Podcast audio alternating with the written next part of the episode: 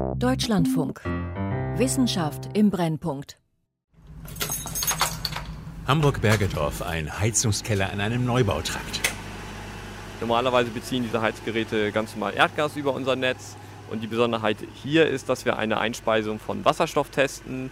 Tom Lindemann will hier Erdgas nach und nach durch ein anderes Gas ersetzen, durch grünen Wasserstoff, gewonnen aus Windstrom und Solarenergie. So soll das Heizen zukunftsfähig werden.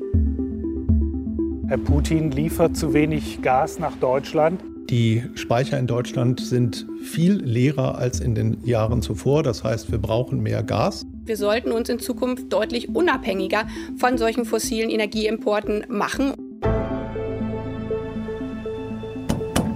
Mit dieser Abluftwärmepumpe, sage ich mal, ein bisschen größer als ein Computer der 80er Jahre, decken wir 30 Prozent des gesamten Energiebedarfs zur Gebäudetemperierung ab, allein über dieses Gerät. Berlin-Lichterfelde, wieder ein Heizungskeller. Auch Taco Holthäusen will Erdgas ersetzen, aber nicht mit Wasserstoff, sondern durch Wärmepumpen. Die laufen mit Strom und ist dieser Strom CO2-frei, lässt sich auch damit klimaneutral heizen. Gasheizungen wären dann überflüssig. Wer heute über ein Gasheizungsverbot resoniert, muss 40 Millionen Menschen in Deutschland erklären, was sie als Alternative zukünftig nutzen sollen. Wie heizen wir denn jetzt? Der schnellste Weg zur Wärmewende. Von Frank Rote-Lüschen.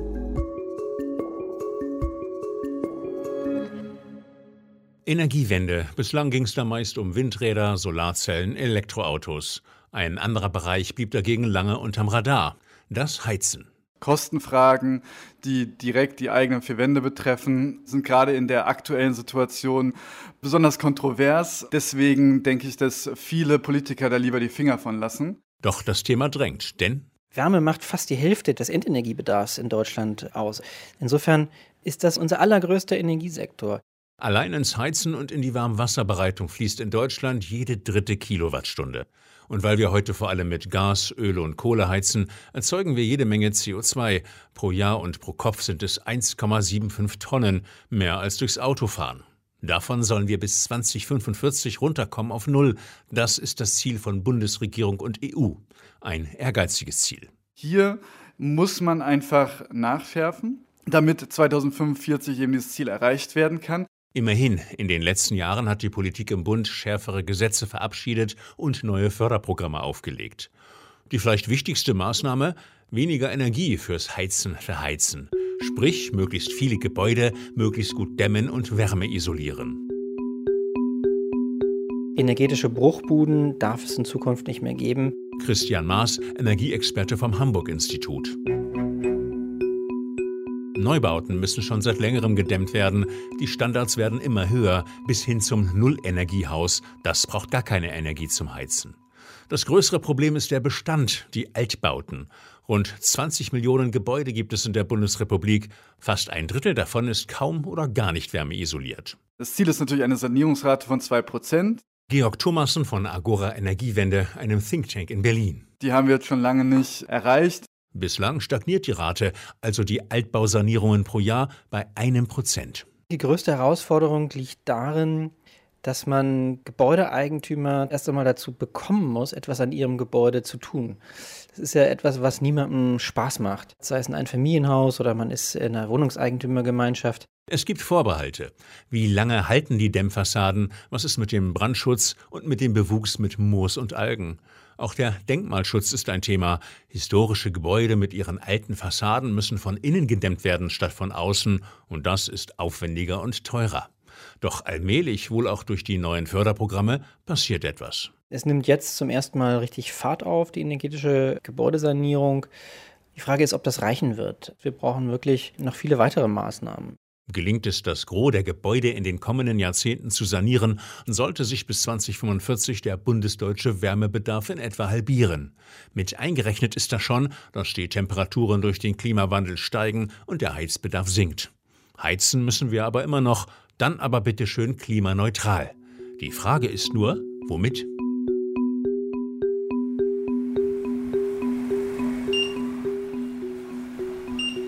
Die Straße am Schiffpark in Hamburg-Bergedorf, ein Neubauquartier mit 273 Wohneinheiten. Diese 273 Wohneinheiten werden versorgt mit Wärme durch eine Heizzentrale mit insgesamt vier Heizgeräten sagt Tom Lindemann von der Gasnetz Hamburg, ein städtisches Unternehmen. Es betreibt das Erdgasnetz der Hansestadt mit seinen 8000 Leitungskilometern.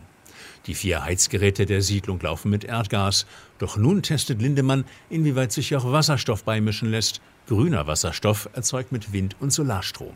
Wenn Wasserstoff verbrennt, entsteht lediglich Wasserdampf.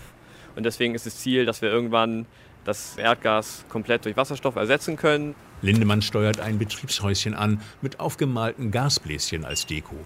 Daneben ein paar Stahlgestelle, gefüllt mit rot lackierten Gasflaschen. Das ist der Wasserstoff, den wir also in die Gasleitung einspeisen möchten. Das sind hier insgesamt zwölf Flaschenbündel. In einem Flaschenbündel befinden sich 150 Kubikmeter Wasserstoff, gespeichert unter einem Druck von 300 Bar. Ein dünnes Metallrohr leitet den Wasserstoff ins Betriebshäuschen. Lindemann öffnet die Tür. Wir befinden uns jetzt hier in dem Gasraum, wo von hinten durch die Wand der Wasserstoff hineinkommt. Alle paar Sekunden ein nerviges Piepen.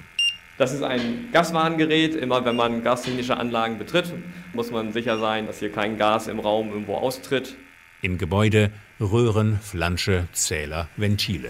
Das ist das Ventil, was die Wasserstoffmenge regelt. Im Grunde wie so ein Wasserhahn, der auf und zu geht, nur dass der elektrisch gesteuert wird. Wenn der Wasserstoff von oben reinkommt, dann wird er zusammen mit dem Erdgas verwirbelt und wird hier dann ins Erdreich und in die Heizzentrale geführt. Jetzt blickt Lindemann auf ein Display neben dem Mischventil. H2 11,6 Prozent ungefähr. Das heißt, wir speisen jetzt aktuell gerade knapp 12 Prozent Wasserstoff ein. Die Beimischung sei nur ein Zwischenschritt, sagt er. Die heutigen Heizkessel könnten nicht mehr als 30 Prozent Wasserstoff vertragen. Doch bald sollen Geräte auf den Markt kommen, die auch mit reinem Wasserstoff laufen.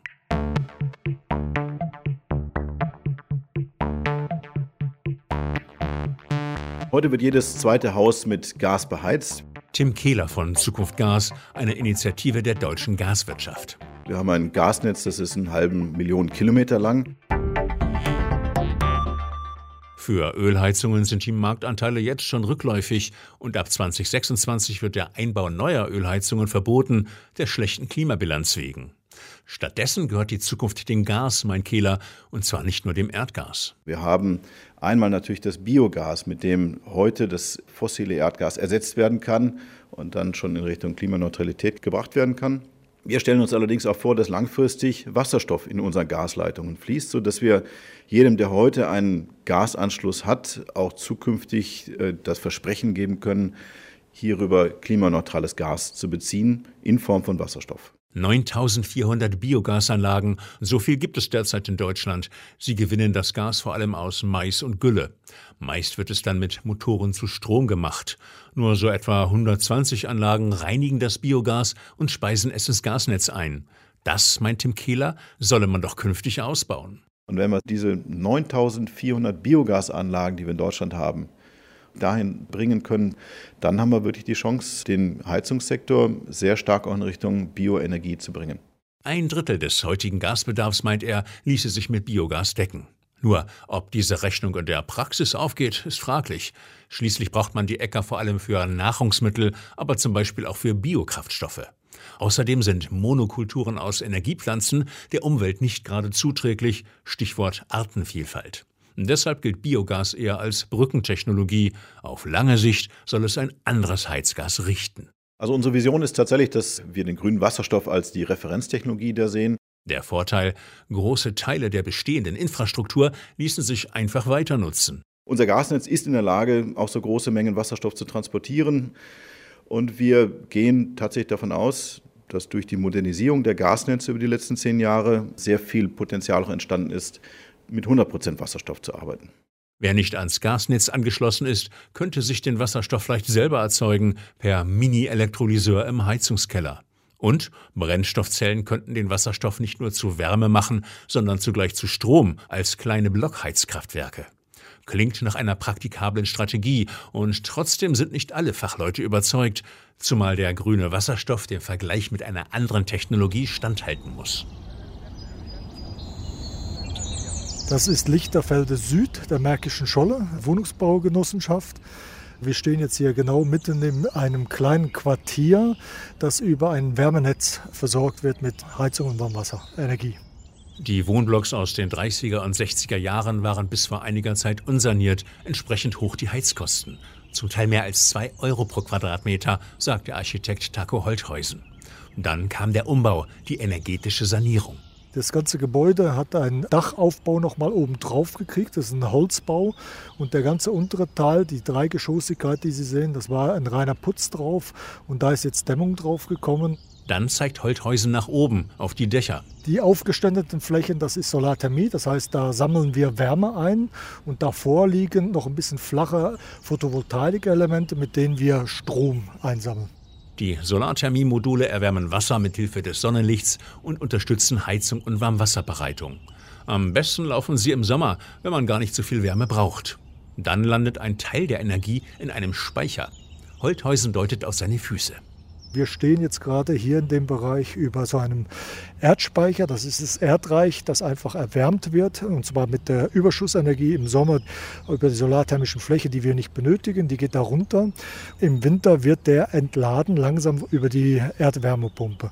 In der Siedlung kommt noch ein zweiter Typ von Wärmepumpe zum Einsatz. Sie bezieht ihre Energie aus der Luft statt aus der Erde. Beide zusammen konnten, kombiniert mit Speicher, Dämmung und Solarthermie, den Wärmebedarf auf ein Fünftel reduzieren und die Heizkosten pro Quadratmeter von 2 Euro auf 40 Cent. Wärmepumpen sind eine aufstrebende Technologie.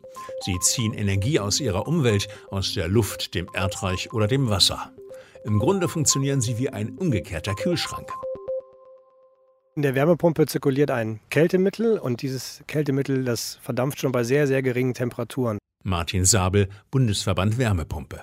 Auch bei Minusgraden bringt die Temperatur in der Umgebung dieses Kältemittels zum Verdampfen und nimmt Energie auf. Also die Energie wird praktisch regelrecht aufgesogen und dann von dem Strom, der in der Wärmepumpe den Kompressor betreibt, eigentlich nur noch verdichtet, sodass wir dann ein Temperaturniveau erreichen, welches für Heizzwecke verfügbar ist. 35 Grad, es können auch 55 Grad sein. Wärmepumpen laufen also mit Strom statt mit Öl oder Gas. Ihre Effizienz beträchtlich. Man kann davon ausgehen, dass mit einer Kilowattstunde Strom eine Wärmepumpe ungefähr drei bis vier Kilowattstunden Wärme erzeugt. Wärmepumpen arbeiten umso effektiver, je geringer die Temperaturen sind, die sie erreichen müssen. Am besten funktionieren sie mit Fußbodenheizungen und großen Flachheizkörpern. Die nämlich kommen mit Temperaturen so um die 35 Grad aus. Ja, es gab im letzten Jahr einen deutlichen Aufschwung. Also insgesamt ist der Wärmepumpenmarkt um etwa 40 Prozent gestiegen. Wobei der Markt nach wie vor von den Fossilen dominiert wird. 2020 wurden viermal so viel Gas- und Ölkessel verkauft wie Heizungen, die mit erneuerbaren Energien funktionieren. Aber die Wärmepumpe ist hier auf jeden Fall auf dem Vormarsch. Insbesondere im Neubaubereich hat sie einen Anteil von über 50 Prozent inzwischen erreicht. Im Bestand ist der Anteil noch geringer und hier ist ganz dringender Nachholbedarf noch für die Wärmepumpe. Aber je schlechter ein Gebäude gedämmt ist und je mehr Wärme verloren geht, umso heißer muss das Wasser an den Heizkreisläufen sein. Fachleute sprechen von der Vorlauftemperatur. Das begrenzt den Einsatz der Wärmepumpen. Wärmepumpen eignen sich weniger für Gebäude, die dauerhaft Vorlauftemperaturen von über 55 Grad benötigen. Das wären also dann Gebäude mit sehr, sehr alten, sehr, sehr kleindimensionierten Heizkörpern und zusätzlich auch noch sehr schlecht gedämmt, sodass sie einen sehr, sehr hohen Wärmebedarf haben. Dennoch, das Potenzial ist enorm. Wir haben derzeit erst ungefähr eine Million Wärmepumpen installiert in Deutschland. Alleine, wenn man daran denkt, dass wir ungefähr 15 Millionen Ein- und Zweifamilienhäuser haben in Deutschland, von denen ein Großteil ohne weiteres mit Wärmepumpen ausgestattet werden könnte. Bis 2030 sollen sechs Millionen Wärmepumpen installiert sein, so das Ziel der Politik, und sie will die Anschaffung mit Förderprogrammen vorantreiben. Damit sie klimaneutral sind, müssen diese Pumpen mit erneuerbarem Strom laufen. Ihr jährlicher Stromverbrauch würde sich von heute 5 auf 30 Terawattstunden erhöhen, wofür es umgerechnet rund 1000 Offshore-Windräder bräuchte. Wir wollen Schritt für Schritt die alten Heizungsanlagen aus dem Markt nehmen diese Umstellung muss erfolgen. Und das würde halt bedeuten, jetzt keine neuen Ölheizungen mehr einzubauen, jetzt bei neuen Gebäuden vorzuschreiben, sie müssen ihre Wärme durch erneuerbare Energien erzeugen. Aber diese Umstellung wird schwierig sein.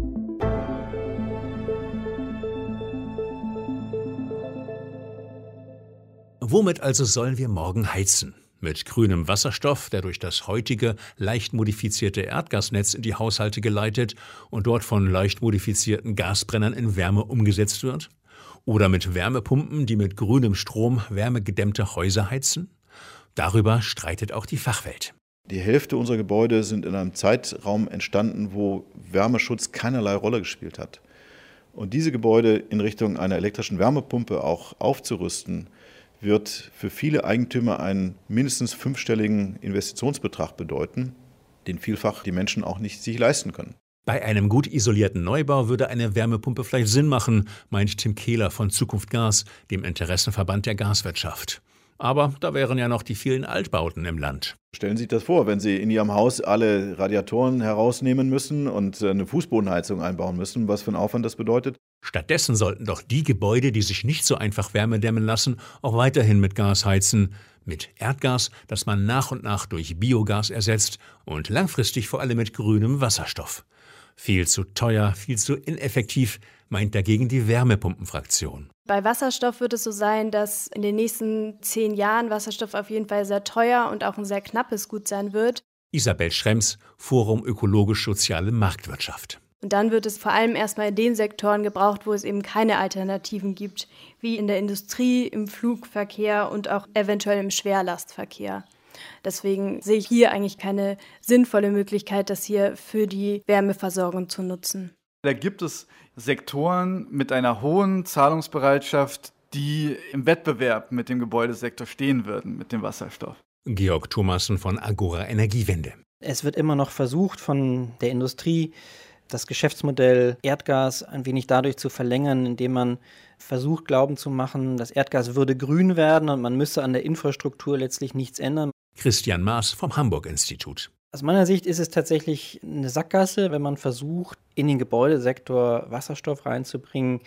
Für Gebäude braucht niemand die Verbrennung von Gas, sondern das funktioniert wirklich, indem man Wärme auf niedrigem Temperaturniveau mit Wärmepumpen erzeugt. Die Gaskritiker haben eine klare Vorstellung, wie das mit der Wärmewende laufen soll. Zum einen Erdgas teurer und unattraktiver machen, indem man seinen CO2-Preis schrittweise anhebt, und zwar deutlich. Zum anderen für Ölheizung gilt ja jetzt schon das Einbauverbot ab dem Jahr 2026. Aus unserer Sicht sollte das für Gasheizung ebenfalls eingeführt werden. Wenn wir wissen, dass wir 2045 Klimaneutralität erreichen wollen, dann geht das nicht mit dem Einbau von neuen Gas- und Ölkesseln zusammen. Die Kessel haben eine Lebenszeit von über 20 Jahren. Da kann man ja zurückrechnen. Wenn wir 2045 Klimaneutralität erreichen wollen, dann darf 2025 schon kein neuer Gas- und Ölkessel mehr eingebaut werden. Tim Kehler. Wer heute über ein Gasheizungsverbot resoniert, muss 40 Millionen Menschen in Deutschland erklären, was sie als Alternative zukünftig nutzen sollen. In der Tat, bis 2026 werden längst nicht alle Altbauten energetisch saniert sein. Das ist schlicht nicht zu schaffen. Was etwa passiert bei einem ungedämmten Altbau, wenn der alte Heizkessel plötzlich kaputt geht? Ein Gasheizungsverbot jedenfalls wäre wohl nur durchzusetzen, wenn es Ausnahmeregeln gibt. Und die Gaswirtschaft hat noch ein weiteres Argument parat gegen den raschen Ausbau der Wärmepumpe. Die Alternative kann heute eben noch nicht eine Vollversorgung mit erneuerbarem Strom darstellen. Die Mengen haben wir nicht. Tatsächlich gibt es noch nicht genug Solarzellen und Windräder, um eine wachsende Zahl von Wärmepumpen vollständig mit grünem Strom zu versorgen. Nur, dasselbe trifft dann natürlich auch für die Produktion von grünem Wasserstoff zu. Der wird ja schließlich mit regenerativen Energien hergestellt. Um den Weg bis hin zu einer Vollversorgung mit grünem Wasserstoff gehen zu können, müssen wir auch andere Lösungen anbieten können, die uns sehr schnell die Mengen, auch vor allem bezahlbar, an Wasserstoff bereitstellen können. Und deswegen reden wir auch über andere Technologien. Wir sprechen dort beispielsweise über sogenannten blauen Wasserstoff, der dann eine CO2-Speicherung vorsieht, oder über den sogenannten türkisen Wasserstoff, der das Erdgasmolekül so aufspaltet, dass keinerlei Kohlendioxid in die Atmosphäre entweicht, aber trotzdem klimaneutraler Wasserstoff am Ende entsteht.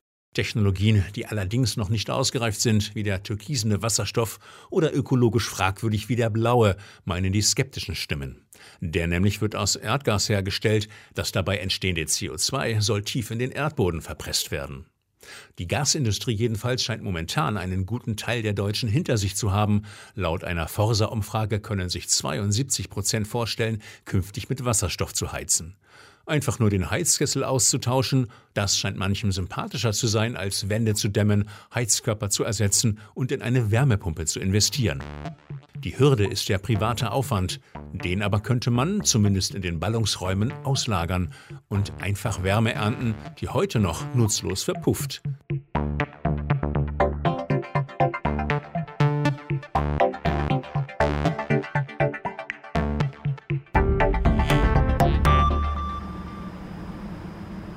Behälter selber ist ca. 10 Meter hoch, besteht aus zwei Behältern. Einmal die äußere Hülle, das ist der äußere Behälter, und ein Innenbehälter. Hamburg, ein fensterloser Backsteinbau im Karolinenviertel mitten in der Stadt. Meister Abdulatif Khan steht vor einem knallrot lackierten Metallkessel, Baujahr 2018. Ein Mega-Tauchsieder, betrieben mit Starkstrom. Dicke Kabel führen in ihn hinein. Das sind die Anschlussleitungen, liegen 10 kV Spannung an. Da fließen bis zu 2000 Ampere ungefähr durch. Der Strom erhitzt 10.000 Liter Wasser auf bis zu 140 Grad. Dadurch, dass der Behälter unter Druck steht, wird ein Ausdampfen damit verhindert. Dann zeigt Yasakan auf dicke Rohre, die vom Kessel abzweigen. Sie leiten das brüllend heiße Wasser nach unten. Geht weiter zu einem Wärmetauscher, der eine Ebene tiefer steht, und gibt das in das Fernwärmenetz ab. Caroline, so heißt der Elektrokessel. Das Besondere, Caroline läuft mit erneuerbarem Strom, mit Überschussstrom von Windrädern und Solarzellen. Das heiße Wasser, das sie ins Fernwärmenetz einspeist, ist also CO2-neutral. Das Pilotprojekt zeigt, die Fernwärme soll klimafreundlicher werden. Neben den Gas- und Ölheizungen ist die Fernwärme heute die dritte Säule der Wärmeversorgung. Sie kommt vor allem in Ballungsgebieten zum Einsatz, weniger auf dem Land. In Deutschland heizt jede siebte Wohnung per Wärmenetz. In Städten wie Hamburg macht das sogar ein Viertel der Wärmeversorgung aus. Nur bislang basiert die Fernwärme vor allem auf fossilen Energien. Wir haben zwei große Kraftwerke, beide kohlebetrieben. Eines steht in Wedel und eines in Tiefstack. Michael Beckerreit, Wärme Hamburg. Dann gehören aber weitere Anlagen dazu.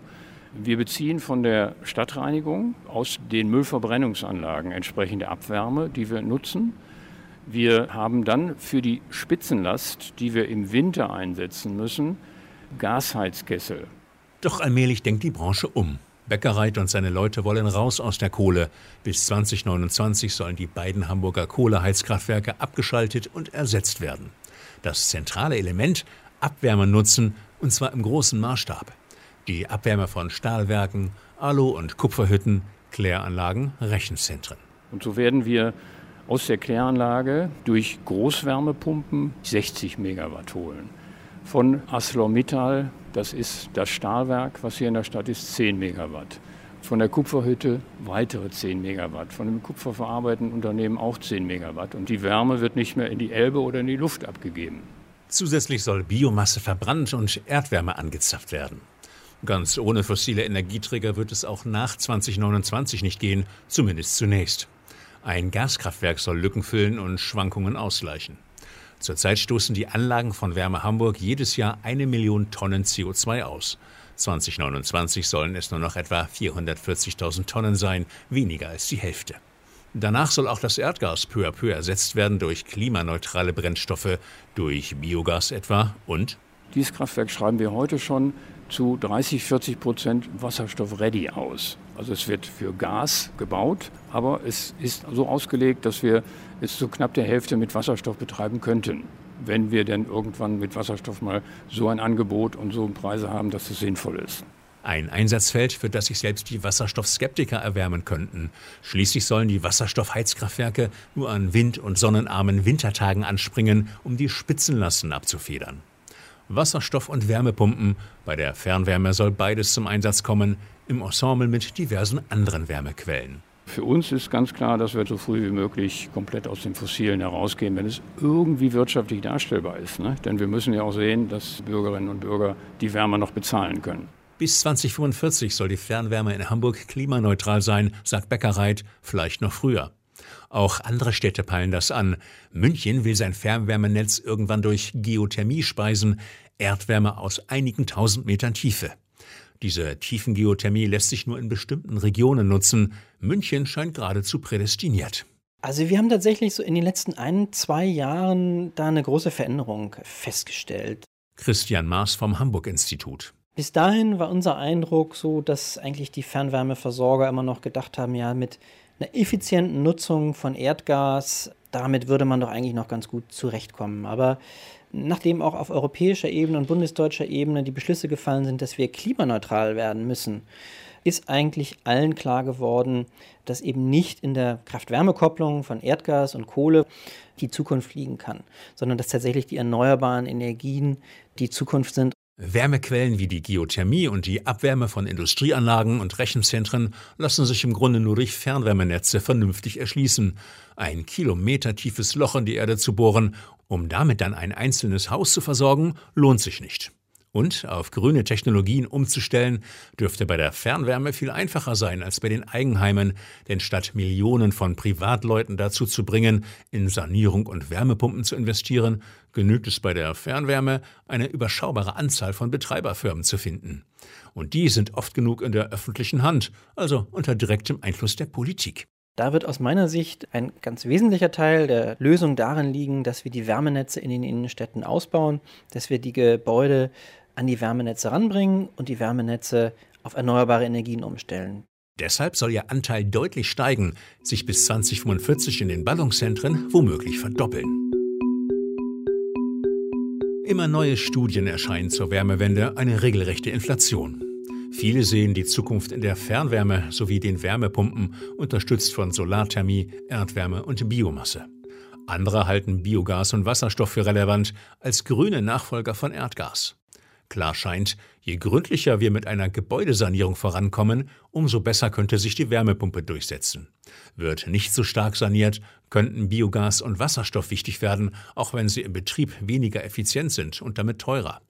Die Politik jedenfalls scheint noch unentschlossen. Das zeigen die vielen Pilotprojekte, die jüngst zur Wärmewende gestartet wurden. Da nämlich fließen die Steuergelder in sämtliche Techniken, sowohl in Wasserstoff als auch in die Wärmepumpe. Heizen wir denn jetzt? Der schnellste Weg zur Wärmewende. Von Frank Rote-Lüschen. Regie Nadja Kukuli-Marx, Redaktion Christiane Knoll. Eine Produktion des Deutschlandfunks 2021.